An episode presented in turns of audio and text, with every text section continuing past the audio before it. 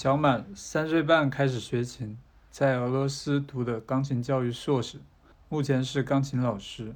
小满也是师兄彭海涛为武汉弹二十四小时钢琴的演出嘉宾。我们来到他家，听他聊他对钢琴的看法，以及学琴的心路历程。小满非常谦和，但是从聊天也能感受到他对钢琴的热爱。激动人心，你指的哪一部分？就是那个起来那一段。没有，我妈讲，她说，她说她当时听到，她好像是看的这个电影吧。嗯。到了最后她弹了一，因为我没看电影啊。昨天我妈妈跟我讲，她说她看的电影最后的时候，就说那个可能弹了一个这个曲子吧。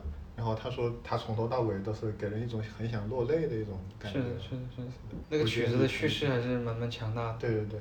然后我其实想讲什么呢？其实关于我钢琴这边嘛，其实也是我自己其实也想记录一下。嗯。嗯，怎么说呢？我其实还和你们有一点不一样嘛。嗯。因为我从小就开始学，比如说我们看着这个，这是我以前练的一个哈农啊。嗯。因为我以前的老师嘛，他们总会说这个，哈农是相当于是你会练一辈子的。曲子嘛，嗯哼，然后我我回来我看那个，你看这都是九八四四月二十六号，九八年你几岁？九八年应该是六岁吧。六岁，刚好是六岁嘛，我九二年三月的。嗯，前面可能会练一些，比如说吊手啊，还有很多基本功，包括伴儿，可能估计当时买的。然后呢，我因为是，你可以看一下。很老的一个曲，有做笔记吗？笔记应该会有。你从三岁的时候开始就开始学？应该是三岁半吧。嗯，其实这这一次里面，我觉得你应该算是专业组的选手。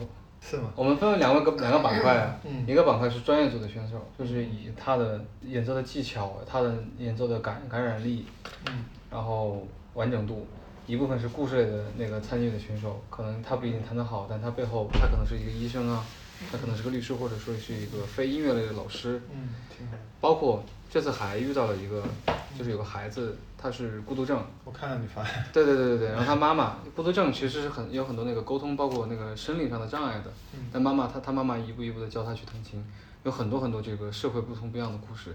今天上午还我们刚接触了一个老师，他是那个跳水队的，动物跳跳跳水队的。嗯然后是一个那个长跑的一个一个这样的一个人，七十快七十岁了。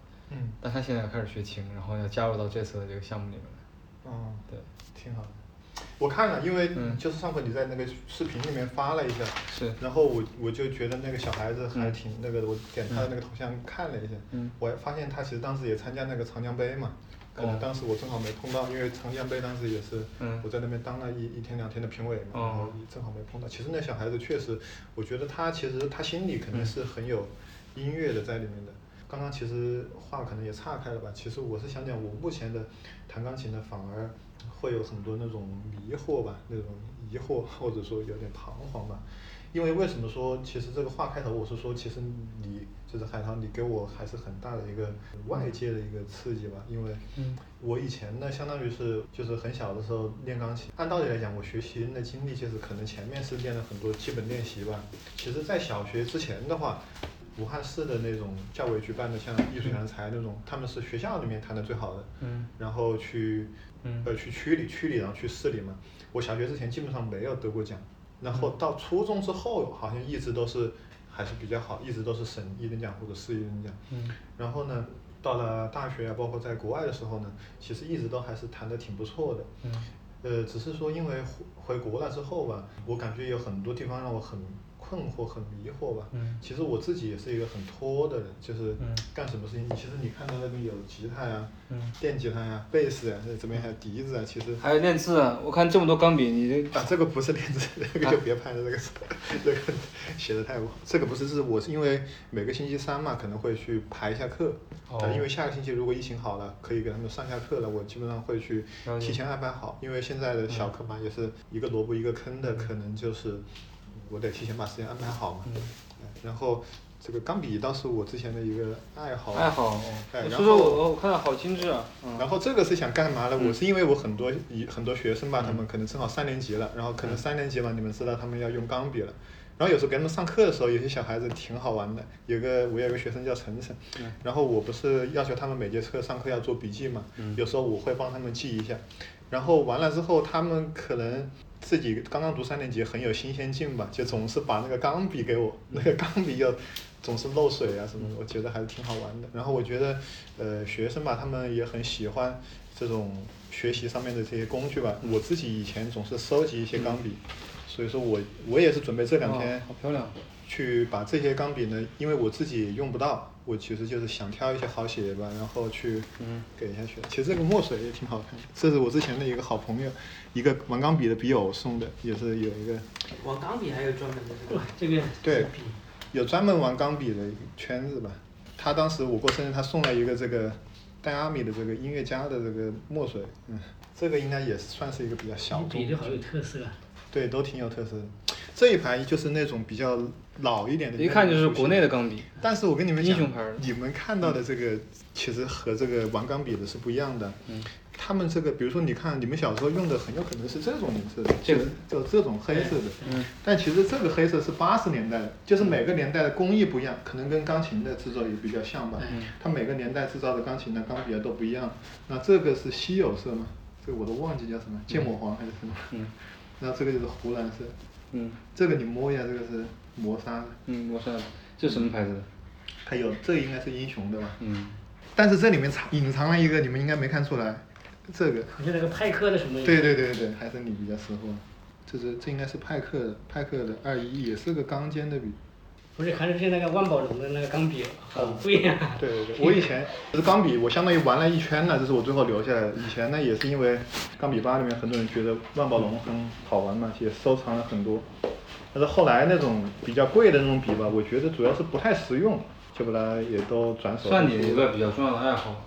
应该算吧，以前前两年其实玩的比较多。这都是，这是应该是我十分之一的钢笔吧。十分之一。就像你刚刚说的万宝龙，其实以前我特别特别多，就是完了，但是我把那些都转手了，因为我用不着，它就被束之高阁了。包括现在也是吧，它可能最后这批钢笔说俗一点，其实都不是那么昂贵的吧，但是都还是比较有自己的记忆的，把这一批笔就留下来了。然后呢，我觉得就是给我学生呢，他们能用得着的、喜欢的。觉得更有意义一点吧，反正比我放在这个笔套里面。现在能用笔去写字还是个蛮难得的行为，我好久没写过字。写完这不是有吗？啊，我字写的很丑。没事，比肯定比我好看。那我随随便写两个，这是转的。这是转的转的，千万别拔拔了，把它拔坏了。可以写吗？肯定可以写，本来拿着写大草稿。我以前小时候写都是写的那种，哇，你这还叫你这个很有。我字写的非常丑。你这很有。我你。这个好不好写？啊，好写好写好写。啊，这个是我妈送给我的。其实当时是刚玩钢笔的时候，应该是呃一八一九年，当时应该是刚回国吧。然后刚刚玩钢笔嘛，然后我妈妈就说：“哎，你过生日了，送你个什么礼物？”因为我妈也是不太会挑礼物的人嘛。其实当时 可能我觉得很多感动的点，她不是说做了一件什么很惊天动地的事情吧。当时呢，我说我因为正好很沉迷于钢笔嘛，我就每天是这个是拔的。哦，这个是。这个是拔的，嗯，然后呢，我比较沉迷于钢笔嘛，我就说要不你生生日的话送我一根那个钢笔嘛，我妈就说就问我在淘宝上面买什么样的合适，我看我妈选的都是那种派克，他们觉得那种老牌的比较好嘛，我觉得当时的想法来讲，买根钢笔花个几百上千太贵了，后来我我妈边炒那个菜台，她边说哎应该给你买个那种两千块钱的派克，我说那不行配不上，她说那你配你配，其实就是这个让我感觉也是。挺有回忆的吧，然后最后是我自己，因为调查了很多资料，选了一根这个，也是一个。这里面每一支笔现现在修都可以正常书写吗？都可以，这都是我修了的。这个因为我会修钢笔嘛，就是自己。但是它但是钢笔我知道它时间长了之后它就会它就会堵塞，那你这每一每一支笔都要保持这么顺畅，就是对对对，要那这个维护这个成本啊。主要是时间要花很。要花很多时间这个。对对对。所以说，这个爱钢琴的人还是有。这都是一种情怀的。你是为什么会想着参与到这个项目里面来的？哦，对，我就是刚刚也接着说嘛，其实相当于是说来话长嘛，因为其实刚刚回国了之后呢，肯定回国之后也也是比较，其实我回国有一点也是有很多一些因素的吧，造成比较焦虑的，因为我当时在读读了一年博士嘛，可能那年博士吧，在国外吧，各种压力也比较大。包括这种花销啊什么之类，后来还是选择就是先回来嘛。回来呢，可能第一年呢就比较迷茫，基本上也属于半平躺在家里一年吧。第二年呢，就是当时也跟你讲了，就是可能也是合作啊，去弄一些教学的机构啊，或者。一九年嘛。哎，对，差不多一八年之后就开始下半年了，然后后面不是正好又碰到疫情嘛，可能。你最早开始弄就是回国去一八年回的。呃，其实应该是一七年左右就回国了，一七年左右就回国了，然后差不多到一八年出去了，开始弄自己的工作嘛。嗯。给我最大的一个困惑是，当时吧，在也忙来忙去的工作啊也好，或者说嗯谈恋爱也好，可能都做了，但是呢，一直我觉得我的钢琴吧也就拖着一直没练。还有一个就是可能说最近几年吧，就是我不知道你们理不理解，其实练琴和弹琴不太一样。对。就是我练琴可能就是打比方，就是我最近在练这一条。就这一句吧，那我可能要把它处理好的话，我要练非常久，练很久很久，就是比如说练一个小时，甚至练多久，就是为了把这一个练好。其实其实它谈不上有什么好听的，嗯。一点都不好听的，就是会会是很慢很慢的去练，因为就是这样。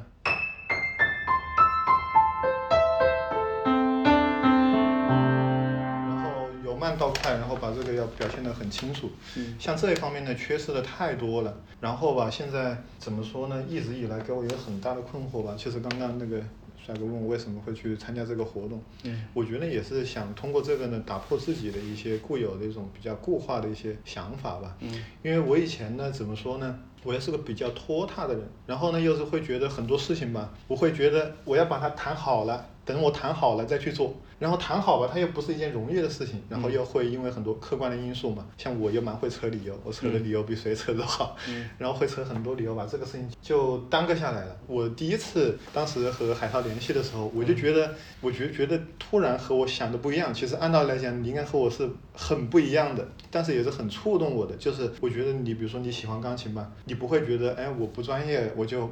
难以去开始或者怎么样，其实道理我都挺懂的吧，但是呢，很缺少这样一个人呐，或者一个活动呢去感染我吧，正好就碰到了你嘛，然后你不是当时就讲了这个活动，所以说我觉得我我是第一天跟你见面就讲了是吗？对呀，你们怎么认识的？他在抖音上面。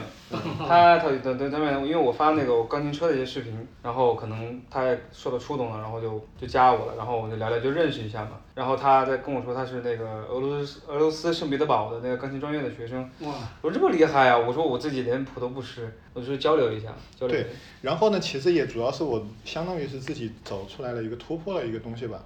就像刚刚你介绍我或者怎么样也好，确实啊，我从小到大可能因为也运气比较好，我读大学或者说读硕士的时候。呢，可能身边呢，比如说他并没有，可能有谈得好的，正好没跟我一届，所以说显得有点鹤立鸡群的。包括回国之后工作嘛，然后呢，我们是那种小小的琴行或者工作室也好，基本上一直属于一个比较怎么说呢？其实理论上来讲也属于是井底之蛙吧，因为毕竟就在一个很小的范围。然后我一直觉得我就是弹的还挺不错的。嗯。有一个很大的不一样是什么呢？因为其实国内网络很发达，然后我会看到国内有非常多弹的比我好的。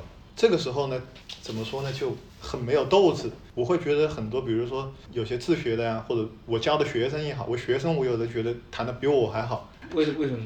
青出于蓝胜于蓝嘛，这说的好。我觉得是你可能你谦虚了吗，还是怎样？还是说你听到那个好的点，他是？对我听到好的点吧。另外一个也可能是因为，我觉得很多时候我也确实没有静下心来再去练琴了，因为这一晃，对吧？疫情也好啊，平时工作也好，其实每天会去弹琴。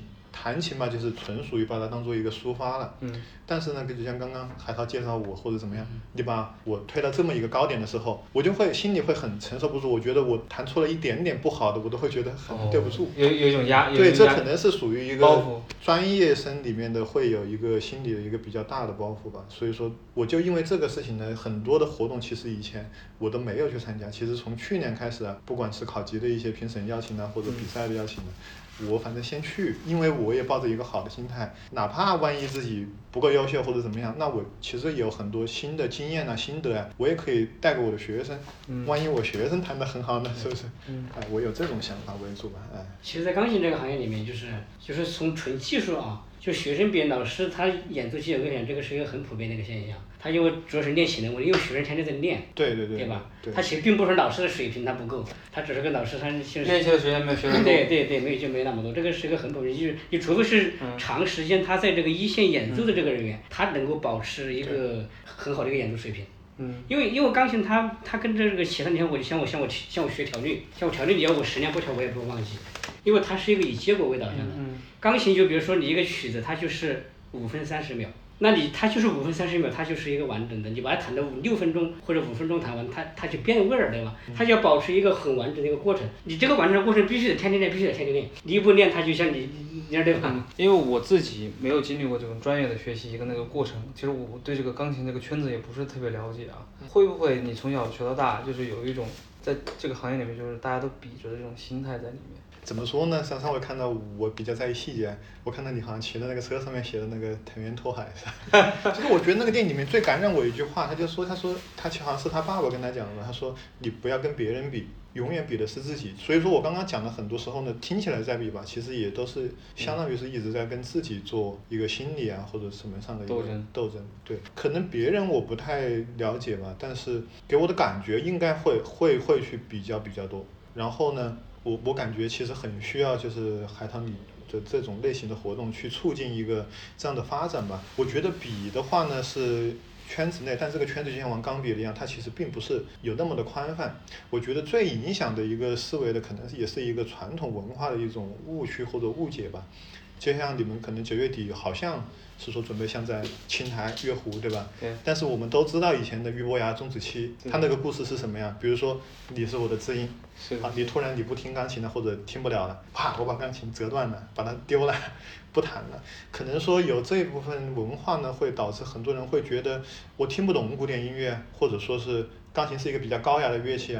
他从一开始就会把这个屏蔽掉。嗯。我举一个例子啊，其实我有时候会去带我的学生呢，或者推荐他们去听音乐会。嗯。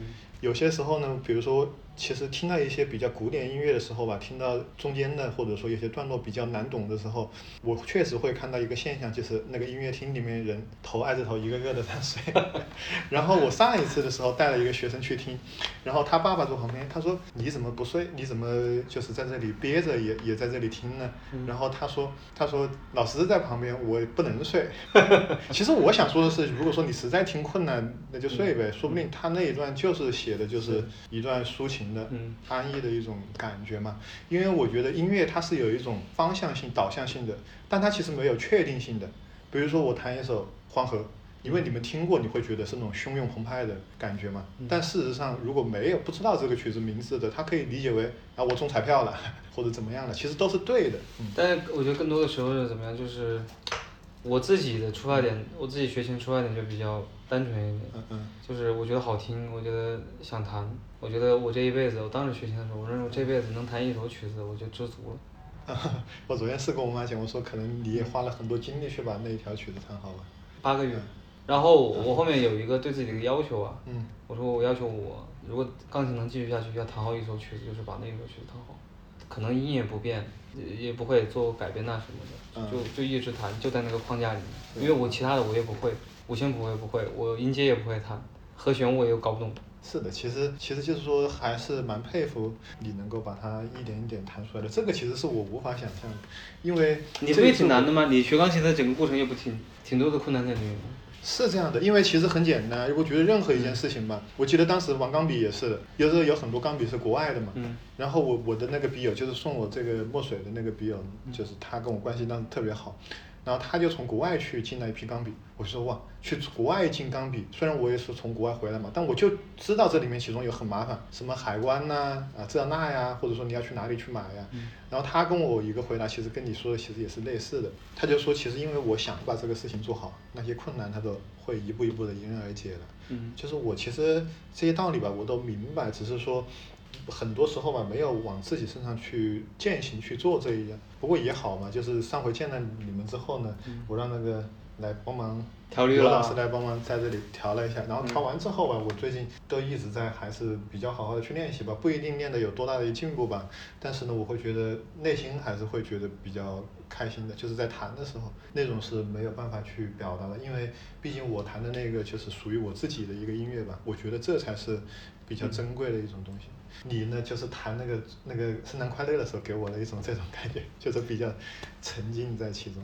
你觉得他弹的怎么样？挺好的，挺好的。我觉得他弹的那个圣诞快乐是我听到的里面确确实比较有音乐感染力的。因为我一开始有个误区，我以为那个那个那个你弹的那个，我以为你弹的这个是他的成名曲，后来之后发现我误解。我没有成名曲，我觉得 并并没有成名曲，只是。只是那个那个婆婆那卡贝子，他抖音上转的人比较多，为什么呢？因为我他把那个地方切的比较怪，反而抖音上就是你弹的东西越奇怪的人人在底下评论越多。我觉得有时候这些网络啊或者什么，真是一个有意思的事情。为什么？就从我的出发点，我觉得你最触动我一开始第一感觉最触动我的是什么？就是我我其实第一次就是你说的那个转发的多的，应该是我正好也看得到的那个，就是你谈那个。然后我其实听出来不对，但我不会说的那么直嘛。然后我把那个评论区一打开，果不其然，好多人在说。然后我最触动的是，我觉得有人说了之后，你又去再去发，然后可能也不一样，对吧？因为。我家里包括我妈总是跟我讲说有则改之无则加勉嘛，然后我在网络上面嘛，可能我平时看着比较斯文，我在网络上面不是喷子啊，但是我是感觉那种 我是那种比较暴脾气的啊，别人说我我就一定要反反驳回去或者怎么样，然后我我我觉得你根本都无动于衷。因为我本来也弹的不好啊，然后不是上回，然后我不是去跟你说了嘛，然后你是抱着一个觉得别人说给提意见啊或者怎么样，你是抱着一个觉得比较比较有意思的一个心态去，然后我觉得就是不能说颠覆我的三观吧，然后挺颠覆我对钢琴啊这方面的一个认知的，所以说呢，我觉得我也要往前走一步嘛，然后大家不一定说专业组或者不专业组或者怎么样，我们都是一个热爱钢琴的，愿意。把这个东西更好的去散播开来的一个这样的心态去做这件事情会更好一些吧。但现在的钢琴圈大概是大概大概是什么心态？我不知道。嗯。现在在钢琴那个氛围里面，在专业的钢琴钢琴的这个圈子里面是个什么样的状态呢？大家？这个问题我不能代表钢琴圈回答。专业圈子里面现在大家都是忙于这种就是教学，去打造一些那种专才。就是培养一些那种就是比较，就是名师一直在专利去培养名徒。他就说就说带有一种目的性，就是说这是专业里面就是目前圈内的一个。哦。就说你像我上次跟李金林老师不是说，我说在他看到的是这个专业学生里面还是有很多去热爱音乐，对吧？但是他只是在这个纯专业层面里面。但是呢，其实他如果说把专业的这一部分领域的人把融入到整个社会里面去的话，可能就百分之一，对吧？嗯。就这样的一个。嗯。你像我们接触到的大部分的话，其实他能够组成专业的，其实你看武汉音乐学院一一年也才招几十个学生。你说全中国的话，那有那有多少学生，对不对？能够享受音乐还是个蛮奢侈的事情。它其实是不一样的，因为可能很多学音乐，你说的专业肯定是想吃顿饭的嘛。那他们可能会更严格。我小时候学琴，从我的角度啊，我觉得最感慨的就是。我们去那个武汉音乐学院，当时应该是老师宿舍里面上，那是很小的时候，那五音有一个那种老五音那里有个很大的湖。嗯。等课等老师上课的时候呢，就会看到，因为我小时候很喜欢看那个小蚂蚁搬那个热干面嘛，然后就看到那个蚂蚁把那个热干面搬搬搬搬搬，然后那个湖那边每天大清早的就那里吹笛子吹笛子，然后拉小提琴拉小提琴，就那种氛围，这是比较好的。但是我胆子是比较小的那种。给我一个很大的，也谈不上阴影吧，但是感觉挺吓人的是什么呢？当时不知道为什么，感觉那个教工宿舍特别的黑，就是伸手不见五指，像鬼屋一样的那种感觉。嗯，采光不好。呃，可能是吧，可能当时的那个条件不太好啊。然后当时一进去了之后，老师往那里一坐，可能我长大了之后，我不敢相信，因为我妈都说，她说我小时候是特别能哭，呃，可能几个钢琴老师哭的都不愿意教了，就是属于这样子。我小时候觉得挺害怕的。然后呢，大一点呢，给我一个比较大的印象是什么？就是，可能就是上完课的那个印象。因为正上课的时候，老师不管批评我还是表扬我，我妈也不好在旁边怎么样，她只是会记录一下。嗯。然后给我一个最大的感触就是上完课了，如果表现的不好，那就不用说了，就是气氛比较凝重；表现的比较好呢，我就是正好一出来就是五音那个湖嘛，然后我记得我妈就会把我举得很高，然后我就很开心嘛。这是大一点，再大一点呢，可能当时因为家里当时住在汉阳那边嘛，可能说如果表现的特别特别特别好啊，然后呢就会应该是肯德基吧。不是，就会把我带到那个现在叫什么？我不记得了。就就叫武，就是就叫武昌武汉商场吧。哦。那个钟家村那里。汉阳商场。汉阳商场。对对对，汉商。会把我带到汉商那个上面去，跟我买二十块的那个。游戏币。游戏币，对对对，然后他在下面逛，我在上面玩。可能小孩子吧，当时没有现在这么多什么平板啊、游戏啊，当时会觉得特别好玩。然后我，我当时就想着，哇，我一定要把钢琴课上好。所以其实啊，从小那个阿姨这块就是一直是陪着你这块。对，一直想很多方法去激励我吧。嗯。其实也也有很多不愉快的回忆吧，就是我是说的，就是很单纯的不愉快。因为当时来讲，可能条件也没现在这么好吧。我记得就是坐那个公交车，坐什么五十幺啊什么的，然后坐到那个老师那边，可能就非常久，可能四十五分钟一个小时，我又比较晕车。一下每次一下车就很想吐，这个我到我现在我都记得还是挺清楚的，就是那样子，所以说也算是嗯也吃了很多苦吧，去练这件事情。到后面呢，就会觉得有时候觉得谈的没有那么理想的时候吧，心里会有很多压力啊，有很多包袱吧，会是有这种想法。是在哪？是在回国之后还是在？回国之后吧，其实回国其实对我的影响也挺大的吧。然后因为当时正好是一个疫情，我记得当时本来是一起呃做培训的都还比较不错的，因为他正好是武汉这边是相当于从一月份放假，应该是二零年是吧？一直到九月份，他是不允许教学呀，包括现在比较也是疫情嘛，因为也包括安全问题嘛，那肯定是很难去弄的。然后呢，我当时在国外的，像算是我的恩师吧，叫伊莲娜·斯米诺夫拉夫过，也是因为疫情也去世了。我给你们看一下，好像。呃，是最今年去世的吗？还是？就是二零年嘛，他也去世了。其实给我也挺。哇，当时还是挺很瘦的啊。你说我吗？哈哈哈要瘦一圈啊。对。那老师年纪看起来也也不小了，七十岁，六七十岁差不多。然后也是因为疫情去世的嘛。嗯。得新冠吗？他是嗯。呃，据反正我没有具体了解，但是我听到的都是他说他也是因为新冠去世的嘛，所以说也是各方面嘛搞得挺混乱的。然后刚刚你说长胖也是，其实我回国的第一第一时间就是疫情前嘛，去锻炼了，当时又又又挺瘦的，其实可能也是憋了挺久的，然后最后也是长胖了。但是无论如何吧，我觉得，因为也是遇到海涛，然后碰到这次活动嘛，我觉得一切都在往好的。我从头再开始，因为我包括昨天、前天，每天都会去安排一个小时去运动一下，去打打球，老师，也挺好玩的。因为最近很多疫情的很多小孩子吧，也都都是在家里，可能上完网课四点五点，然后出来玩，哎，出来玩，然后也挺有氛围的。我一个人在那里 投篮也挺无聊，然后反正就是每天可以运动一下嘛，一点点的重新开始吧，这是我目前的一个呃一个。规划吧，你有没有考虑过那天当天弹一个什么样的曲子呢？选好了吗？你好像没发要求吧？我还没发要求，对我我我问一下你啊，如果你选一个曲子，你会弹什么？只选一个曲子？对。时间有没有要求？时间没有要求。没有要求的话，我可能会想要弹那个贝多芬的《暴风雨》吧。多长？弹下来？应该有个，如果看重不重复吧。嗯。如果不重复，应该五分钟左右吧。能不能听一下？现在听吧。嗯。暴风雨那是 很难的曲子，他是专业曲子。很难的曲子。我觉得你在这个专业选手里面应该算是比较狠的那种。没有啊，你听过的呀？就是我发给你的，我在国外看到的时候。我想现场听一下，听一下。有什么区别？我知道那个肖邦的那个激流，贝多芬我听的比较少。我只弹一点点吧。嗯。弹第三第三个，就是我其实我本来是想。嗯。为什么选这个曲子？是因为一直是弹这个还是？为什么选这个曲子？因为我觉得就是可能我烦的时候会想弹这个曲子吧。嗯。但是你是说？是释放一种。对，是。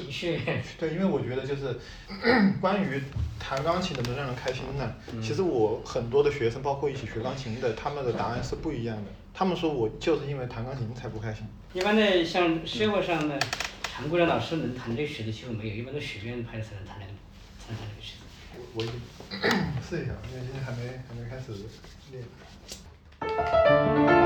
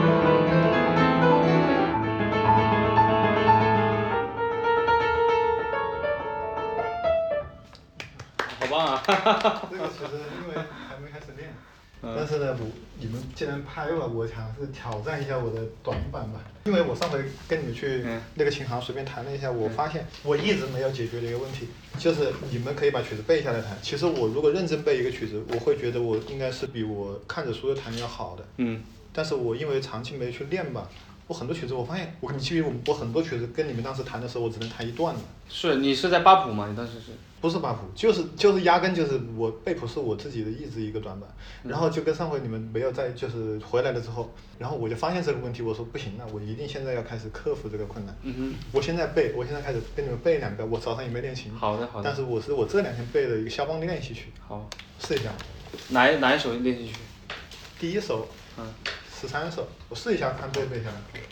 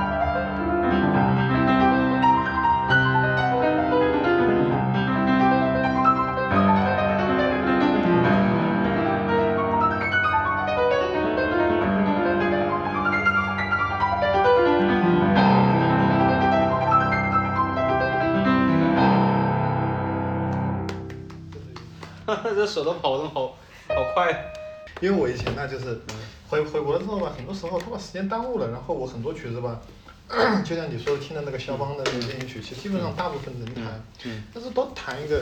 我还蛮感兴趣，就是你在俄罗斯的那段经历。其实你是本科就去俄罗斯了？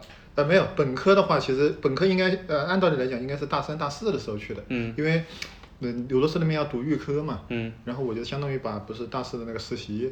然后那个时间去，呃，把它拿出来，然后呃提前过去了，应该是这样子。嗯。哎。那你是哪一年去的俄罗斯？我想想，一三年。嗯。俄罗斯学琴怎么样？那边的感觉？因为我们这次有一个，我不知道李金贝老师你认不认识啊？他是在美国学琴的一个经历。嗯。然后我觉得你在俄罗斯学的话，应该有些不一样的东西。哪方面不一样？我不知道啊，我不知道，因为上次听你聊了一个关于买买买葱的故事。哦，你说那个，那个那 怎么说呢？因为呃，俄罗斯可能美国，我相信就说美国有不同的州吧，嗯，然后俄罗斯吧，可能也是会有不同的地方，因为圣彼得堡那个城市呢，就是相当于是活着的历史嘛，嗯，啊，所以说呢，在俄罗斯那边就是很有艺术氛围的。我记得当时是预科还是什么时候？那个时候呢，就是因为你，因为你刚刚讲的是有什么不同的。嗯。我我讲个我认为有可能是相同的是什么呢？有可能相同的就是可能去留学的，打比方我是要学钢琴的，你是要学小提琴的。嗯。其实我们去了一开始开始学的大部分都不是学钢琴学小提琴，可能是学怎么做饭，可能是学怎么样去生活在那边。因为刚开始去的时候，那边俄罗斯就是你们应该就是很多网上面也会有很多梗嘛。就是比如说那边的那个大列巴呀，或者是那种面包啊，它可能特别硬或者怎么样。就是刚刚去留学的时候，那给我印象特别深。那那边就没有什么，就是不像现在国内有很好的一个支付手段呐，或者有很多好吃的餐馆呐。然后那边的话呢，可能都是相当于是自己做为主吧，花了钱也吃不到好的。然后我们刚开始，一去了前三天，我感觉我都瘦了好多，因为我们当时也不知道吃什么，就去楼下买那个俄罗斯的那个面包。就是那种像法棍一样的，这么长一个，然后有的是黑的，然后上面呢还有那种可能不知道是杂粮还是什么嘛，像糠一样的米皮子，然后吃那个吧，就是吃不下什么，然后就想改善一下伙食嘛。当时留学的时候，感觉比如说你有一个新款的手表啊，什么手机那都不叫厉害，你要有老干妈，那你就 就你很屌。很贵吧？在那应该。对，那边什么老干妈呀，榨菜呀。然后那方面的东西还是比较抢手的。然后你刚刚提的那个经历是，那是已经适应了一段时间了。我们就自己在国外买了锅，因为国外都是那种平底锅嘛，应该也只能煎煎鸡蛋什么的。然后我们就是会去买一些食材啊，会去呃吃。然后在俄罗斯那边呢，因为可能那边的蔬菜比较贵，比如说。大白菜，中国进口的，可能三十块钱一颗。嗯。然后我们就是偶尔每个星期会去采购一下嘛。然后是其中一次是在我们楼下的一个院子里面的时候，然后不是有很多老太太在那里摆摊嘛，然后他们就卖那个葱，我记得是，然后我们就去买，还有茴香什么的嘛，那就不是很重要。然后去买了之后呢，好像是当时我们随便的是聊起来钢琴或者怎么样。然后觉得一个曲子应该怎么样怎么样弹，然后呢，那个老太太呢就轻蔑的笑了一下，她说不是的，不是这样子的。然后我们当时就因为都是我们宿舍的也都是学钢琴的嘛，我们说难道你会吗？就是很疑惑的看到，因为当时语言也不通嘛，然后就是用手比划这样那的。然后那个老太太转身就跑到她家里了，可能因为当时国外很多房子都会有钢琴吧，然后包括我们当时租的那个宿舍其实也是有钢琴的。然后我们就看那老太太进去了之后，然后咣咣咣咣咣咣开始弹，特别厉害。弹了之后我们就很惊讶，当时也是给自己一个很大的一个困惑，就是我们出去学琴呢，呃，这是一个例子。还有一个就是很多老师有时候教的不耐烦的时候，他可能不会去骂你，但是他会去说，他说，打个比方，他会说，其实我我弹的刚刚有一条第一条的时候，在国外也也考试的时候也学过，可能老师觉得你弹的不好，那他会跟你讲一句。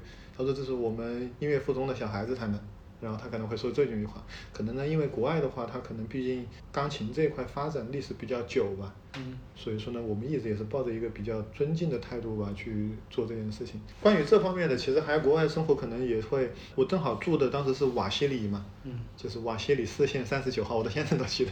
然后呢，回去的时候还不是还不是宿舍，是租的房子，那是后面的，那是第二年的。然后完了之后呢，当时就是我们几个学钢琴的租了四个人吧，当时租了一个一个房。房子吧，那个房东他其实也挺喜欢音乐的，他会跟我们讲，他就说你们，他们国外好像会用个词，就是俄罗斯那边会用叫 pianist，他说你们搞艺术的或者弹钢琴的，可能音乐天赋比较好，但是你们的生活天赋就特别不好，因为可能我们。没有那么讲究吧，因为国外可能对租房他会对那个环境要求比较高，可能他租了一段时间，他过来检查，他不是去检查地板，因为我们知道可能房东来检查，我们也会去做一下表面工作，去清扫一下或者怎么样。然后那个房东是，比如他直接把手往这下面去检查，那就检查的不好。所以说房东总是说我们。然后有一回我记得是说的，然后然后我们也也明白了，最后呢，房东他就要跑到那钢琴上面，可能跟你的弹法比较像。啊，就是比较有自己的感情的那种，然后就这样弹的。然后他说，我也不会谱子，我也不懂你们学的理论，然后反正就是弹。然后他说，我也很很享受音乐，然后什么之类的。也关于练琴的时候，也会跟我们讲。他说，因为他那个房子蛮奇怪，楼上没有人，可能就是那种矮房子嘛。因为圣彼得堡那个城市有个很大的特点，就是它市中心的那个房屋的高度是不能超过他们那个教堂的高度的。所以说，普遍那个城市里面没有高楼大厦。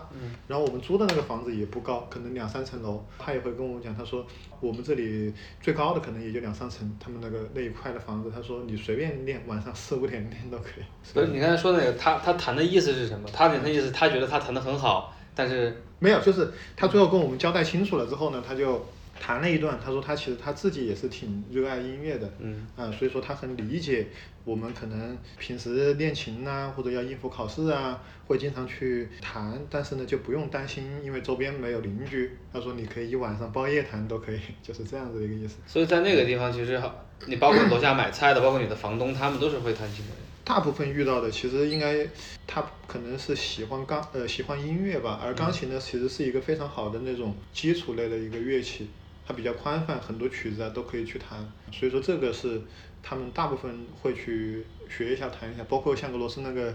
普京不也会弹一点嘛，对吧？所以在那个地方，基本上是一个文化，就是钢琴这个底蕴是很深厚的，很多人都在弹。很深厚。然后第二个的话，给我一个感触，其实就是去音乐厅吧。嗯。为什么我觉得你你推荐的这几个节目，这个活动都还挺好的呢？嗯。因为其实也是相当于说降低了很大一部分的一个门槛吧。因为我之前也是说，有时候会推荐学生呢，他们还是学钢琴的。嗯。他们可能学了几年钢琴，他不一定去过琴台。像我们武汉还是有琴台音乐厅的嘛，他都不一定听那一次，都是我一直在推荐他们一定要去听或者怎么样。很多的时候吧，可能我感觉国内呢，这个音乐的这个氛围吧，就是显得有点束之高阁了。当然现在好像暑假的时候，琴台音乐厅还挺好的，八十块一张票。哎，他弄了个八喜合作的是吧？然后。然后呢，就降低了一部分门槛，但是还是会有，其实会有很多人会觉得这个是一个比较所谓的打个引号的贬义词的高雅的一个东西吧，他觉得他不一定欣赏得了啊，或者怎么样。但是国外的话有一个区别在于，他们，比如说我当时一个很大的一个疑惑啊，就是我们去听音乐会的时候，前面的学长就跟我讲，他说你要穿套西装去，就是很正式的那样子。然后我不知道为什么，然后我也反正照做了嘛，因为在人生地不熟的，听别人的总好一些。然后我就。穿那那个正装嘛，然后去了。后来我发现那边有很多就是很小的五六岁的小孩子，都穿着西装革履的，很认真的在那里去听。他们听完听完音乐会的中途呢，还会有一个休息时间，他们就会像那种电影里面拍的那个酒会一样，可能就是你弹的那个曲叫什么，就是一步之遥那个时候 那种场景一样，有很多小孩子啊，还有大人呐，都可以。当然小孩子不喝酒，就喝饮料嘛，就会在一个地方发点点心啊。边吃边交流，边对边交流，嗯，他们会有一些这种交流的比较多。当然，我现在不知道他们，因为现在毕竟疫情嘛，不知道还能不能交流，还是戴着口罩交流或者怎么样，哎，所以说当时给我感觉在那边去听音乐会啊，或者说感受音乐的话呢，是一件比较轻松的事情吧，跟我们国内去看场电影或者看个脱口秀是一样的感觉。很生活化的一部分。对对对。是，因为我自己在我学琴的经历里里面，我听过一场音乐会。还是被我老婆偷偷的给我买了张票，在国家大剧院听了一场关于这个民乐的改编的这样的一个钢琴的一个演奏会。大概听了第三个曲子的时候，我就完全听不下去了。它都是那种非调性的，可能偏现代主义的东西，我一我完全听不进去。是听不进去。这个我说实话，花了一百八十块钱，我还记得。其实有时候我听我，因为我老婆知道我弹琴，她就说想带我去一次，但。谁知道我人生的第一场听钢琴的演奏会感受这么糟糕？可能是我自己不懂啊，我没有怪别人，我自己真的听不进去。我就是想说的这个，其实我还是说了，可能你没听懂我讲的什么意思。其实懂与不懂不重要，对吧？我共不了情。其实也不也不重要，就是说，我觉得，呃，因为他这个本质上的这个思想，我觉得都是有问题的。不，我讲一个很小很好的一个例子，我应该是哪一路里面有一个，就是我看一下，嗯，谱子吗？还是？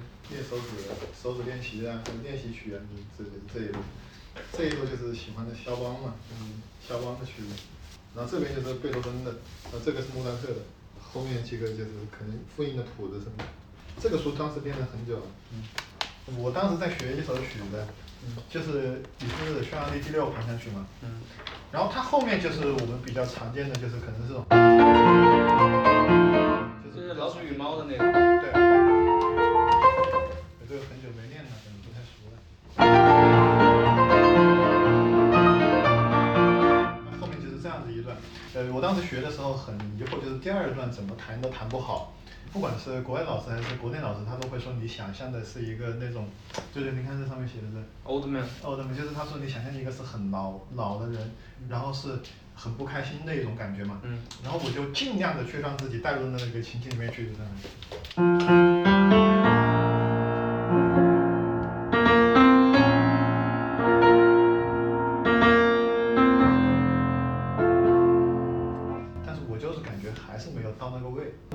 就是我家乡嘛，有朋他说，嗯，他听到了，他说要你弹莫曲子，我说我弹的矿楼，然后我家乡说莫曲子卖楼的，他说是不是卖肉的？我说不是的，就叫矿的好，那就解释不清楚了。我说好，卖肉就卖肉吧。我说佳佳，你听一下这一段像什么？然后我就弹给他听。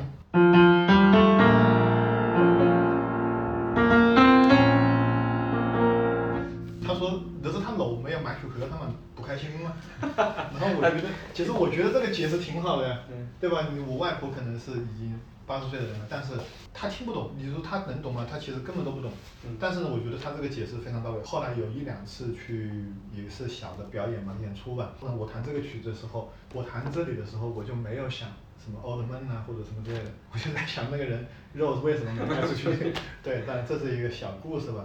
所以说，我觉得他不一定是你要很懂或者怎么样啊，我每一个音我都知道它的这个和声啊，到底是几级啊，或者怎么样。其实这个太片面了，我觉得其实很多贝多芬也好啊，或者说是李斯特也好啊。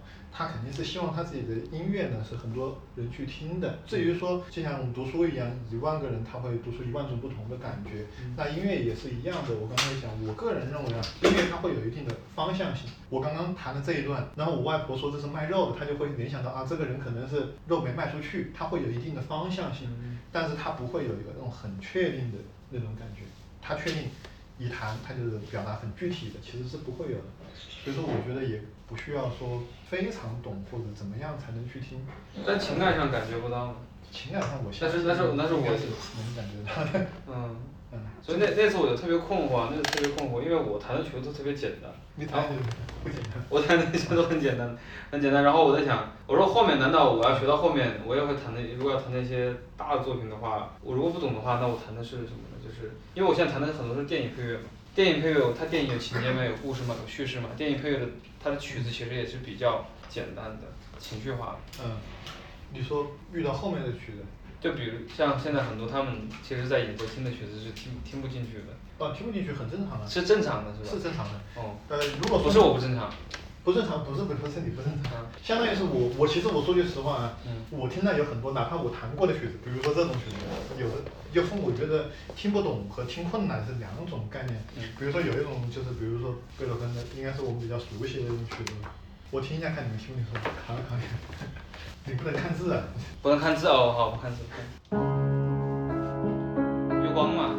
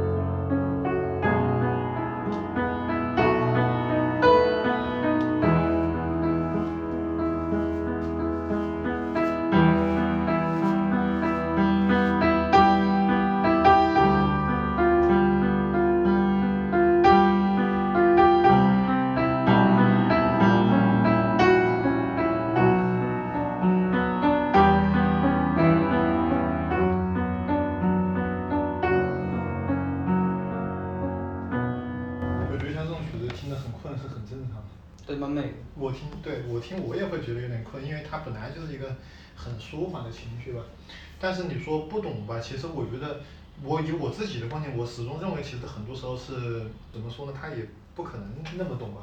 如果说你真的是要完全懂的话，那必须你自己很详细的了解一遍，甚至你自己去弹一遍，嗯，对吧？可能弹了才能懂。我现在是我，比如说我听音乐会的话，他弹的曲子呢，我都会去过一遍，就哪怕弹的不好，我就是认认谱那样子会去弹一下，然后我会。看一下它里面的技巧啊，或者各方面处理的怎么样，那种应该是你想说的懂，是吧？可能我没表达清楚啊。嗯。嗯，还是我的音乐阅历太太少，我觉得是这样。可能对于很多人来说也是这样子。那你可以先从，因为我觉得音乐会分了很多种嘛。嗯。你你学钢琴的，我觉得其实有一个。你知道这次我做这个活动。嗯嗯。呃，会有大概三百个人连续弹二十四小时嘛。嗯。然后，我会得到一个反馈，就是他们也是做那个影视这块的朋友，他会说。但一直弹钢琴这个事儿难道不是很枯燥吗？我想了想，我我说应该是的。他说，呃，平时你如果听五分钟可以，听十分钟可以，你听一天能听到什么呢？其实他这个话啊，我相信他也不是为了去攻击我或者否定我说这句话，但是其实想想确实很枯燥。所以背后背后呢，那个我也我又没有去反驳他，但是我也会回去会去反思这个问题，就是做这个事情，在听觉层面上，其实对于很多人来说不一定是能能听懂的。各个层面上，当然可能每个人弹的曲子不一样，有简单的，有那种什么黄河大合唱啊，或者说有我爱我的祖国啊，或者说有的可能就弹那种很大的曲子啊，或肖邦的叙事曲等等的。就会各种各样的。你对这个事儿你会怎么看？其实我做这件事情我没有一个具体的含义是什么，我不是很理解它。不理解谁？不理解我做这个事情。最早我是准备我一个人弹二十四小时，是为了纪念我父亲。嗯。但是后来我找这么一起来弹的时候，如果真的你作为一个观众，嗯，你看到一个人谈二十四个小时，当然之前是这样设想的，但是后来发现也实现不了。我觉得要是我的话，估计也很难实现吧。你连着谈能谈多久？我试过，我基本上就是，比如最近谈的比较多，但是也是说有空或者说不吵邻居的情况下，我尽量谈嘛。我知道你，如果你一直连续谈当练习，你能谈多久？考考考虑吃饭的话，因为他我我觉得他不是一项运动嘛，就是你如果如果考虑吃，就是要中途吃饭，你觉得连续你的体力上能谈多久？我一我我练的最久的一次就是大学的时候。嗯。不对，反正就是练的情况关门了嘛。嗯。关门了，我也在里面又练了一会儿，然后翻出来了。然后大概是练了十几个小时吧，因为从早到晚的。所以是可以，你的体力是可以撑到那么长时间。还有就是看你弹什么呀，你要弹这个就很心痛啊。你要是弹二十四小时的这种，你不是二十四小时，你弹一个小时都受不了。对对，五分钟都得垮了。对呀，嗯，还有就是你刚刚问的那个问题，就是你怎么看这个？对对对。对于我自己。对你自己。对于我自己来讲，我觉得就是我刚刚推荐了很多，我觉得这个对我我来讲。活动就是由人创办的，嗯，我觉得可能这个活动活动也偏向于人文吧，它不偏向于说一个很死板的一个东西。是。因为我觉得。它不是一个在音乐里面去聊音乐的问题。嗯，如果说你说拍钢琴拍二十四台，或者说就拍一台琴拍二十四小时，我觉得它是没有什么太大的一个意义吧？你能精确到嗯多少呢？对不对？但是呢，钢琴的魅力它不在于说。怎么样？啊在于说，就像我看我们这么多书，它其实很多东西它是不重复的。之前好像有一个电影里面讲的，就是那个比较火的一个电影叫什么？那个外太空的莫扎特嘛。嗯。他说，因为我没有具体了解啊，那个电影里面也不知道真的假的。他讲的一种理论就是说，可能是由宇宙创，呃，由五弦和不同的音律，嗯，最后去呃成为了这个宇宙嘛。但是我个人感觉，因为弹的很多的曲子，第一个是不一样的，第二个不同的人哪怕弹同样一首曲子，也是不一样。其实我想打个岔，我想做个事情，就是因为我之前其实刚开始联系你的时候，其实不是因为也不知道有这个活动嘛。之后要是有机会，我可以在你的琴那里，就是那个车上面那个琴上面，我可以弹一下你的曲子吗？可以啊，因为我很想做这件事情，可能是我的出发角度不一样，是为什么呢？我小时候练琴啊或者怎么样，我是一个很喜欢发呆的人。嗯。就是就是发呆，就是我可以边弹边发呆，边弹也可以边发呆。嗯，边弹的话，如果要做别的，就是我记得当时高考的时候，我妈就坐在那个凳子上面，嗯，然后可能她面前就是那个桌子嘛，可能她喜欢看书，能看书或者怎么样，一边也监督我弹琴。那个时候那个手机是按键的，我记得我可以，比如说我我记得是我弹的是这个曲子的，我弹右手的时候，我左手就放在口袋里面，我可以盲打，然后发短信就是这样。对呀，然后我我我左手弹的时候，因为老师不是要讲单手慢练嘛，或者单手练啊，我就正好钻到这个空子。然后呢，为什么我眼睛还不能看？因为现在不是很火的那个叫什么，一个国外的 V 书吧，还是叫什么？他不是弹琴的时候喜欢这样盯着别人看嘛？其实我我从小就会，但是我不是为了去拍视频的，我是因为说我这个手在弹，然后我这个手可能在口袋里发短信，然后我眼睛还没看，我妈发现我，然 后所以说我都是这样弹。那个时候练琴，这是一个。那你在车上可以这样子，在车上可以看着外面的风景，看着日落，看着行人，然后一直在那弹。也是因为看琴键也估计没太大用，那估计挺昏暗的。我是说的话，然后我当时很发呆的时候，就是我发呆的时候想的最多的一个东西就是，比如说我看到那个窗户里面有一个人他在做饭。嗯，然后我就会想，如果我是他，我在做那个饭会怎么样？然后，但是其实你一边也在弹琴。对，我在弹琴，但是我当时看到你的视频，那我就在想，哎，如果说我去你的那个地方，要是有机会的话，然后我要弹个和你弹的曲子嘛，就是我能不能体会到你不同的一个人生的或者一种感悟嘛？这是我的角度啊。好，然后我还接着回答你刚刚问的那个，就是我怎么看待？对于我来讲，我觉得是非常有激励的一种。因为他让我往前走了一步嘛，然后只要是往前走一步，肯定是真的激励到你了。往前走一步，我觉得你话说的蛮还蛮沉重的。对呀，我真的是就往前走了一步嘛。因为我以前包括我家里也好，其实是嗯很多活动吧，其实不是那么积极的，就是比较内敛一点嘛。包括我自己也是吧，我很多，比如说别人邀请的比赛呀，或者说呃当当评委啊，各种各样的活动吧，嗯，我是能不参加就不参加。为什么？是因为觉得没意思吗？还是？不是觉得没意思，就是单纯的，因为每个人性格不一样，有的人可能我是一个比较内敛的，嗯，但是呢，我其实另外一方面呢，我又其实也挺想多参加的，嗯，然后其中其中有一个缘由，也就是因为很多时候吧，我觉得这个网络太发达了。我看到了太多弹的很好很好的，我总会觉得差距有点远或者怎么样啊，我就反而去停止了这个脚步，没有往前走嘛。因为你发起这个活动嘛，然后也是因为你感染了我，当时跟你联系嘛，嗯，然后呢，我觉得这个活动对于我来讲是非常有意义的。当然，我觉得这个活动不局限于是说他谈二十四小时，谈二十五个小时，是在是在宁波桥还是宁波？现在不在，现在是一个保密的一个地点。啊，我是说的嘛，嗯，我是说无论是在宁波湖还是在怎样湖，还是在哪个湖，其实我觉得这个不是很那么的重要，而且我觉得重要的是，因为是你发起了一个活动，然后呢又相聚了一批热爱钢琴的人吧，对，我觉得这个是最重要的。对于我来讲，我可以去看不同的人的演奏，我也说白了就是心态上躺平了吧。如果说真的弹的差一点，我就学习一下嘛，然后我再进步一点嘛。当然，我觉得更多的音乐呢，其实可能包括我跟我所有学生都讲吧，这是我自己没做到的。就是我觉得音乐其实更多的是大家互相欣赏的，而不是去比较的。因为它本来是一个人文的东西，它不像是跑步啊，我跑多少米多少快啊。我们钢琴很明显，它不是说像挑战吉尼斯纪录一样，我弹这个曲子用了一分零一秒啊，你要是弹。一分钟之内你就厉害，其实并不是的。他没有厉害与不厉害一说。很难去区分，而我觉得从出发点来讲，我更希望的就是说弹钢琴吧，包括对于我之后来讲，我希望我弹好，这是肯定的。但是呢，也更多的呢，我觉得能够去用心去体会音乐，享受音乐吧，这个是最重要的。嗯，所以说我觉得这个活动是非常好的，也是我比较喜欢。你你刚才说的非常好。我说的难。你刚才说的，你刚才说的音乐不是比较，而是相互欣赏。对对。你这话打动到我了，这个可能我之前没总结下来，我待会儿会写下来。江帆，你我不知道你知道一个一个音乐师江帆，奥斯坦维签约的一个艺术家。嗯。他说过一句话，他说最近不是那个很多国际大赛是韩国人在得奖吗？对对对，我也发现。他他认识那些韩国人之间的关系呢，韩国人的哪怕他弹得很好，他为人处事相处都很谦卑的。嗯。然后他说，在国内的音乐环境下，大家都是你比着我，我比着你。我心里不服你，你心里不服我，是那种比较的状态。所以我觉得最后其实能在音乐上能够表达出来的那种人的心胸肯定也是很开阔的。嗯，就是一个交流的心态。其实是的，这个我承认啊，就是说其实学钢琴的呢，可能也都是吃过苦的。就像我说，虽然我弹的并不是很好或者怎么样啊，在专业领域里面。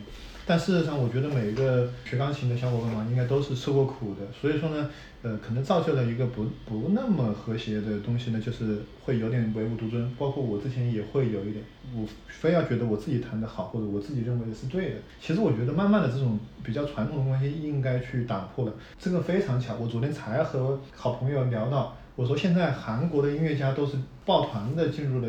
比赛，但是国内呢，基本上都是顶尖的，就那一两个。比如说我们大家都熟知的啊，或者怎么样，他一二十年可能就出现那一个啊。你包括现在很多二线的，比如像陈萨呀，还有我比较喜欢的袁杰啊，就是你说的那个音乐家，我也知道。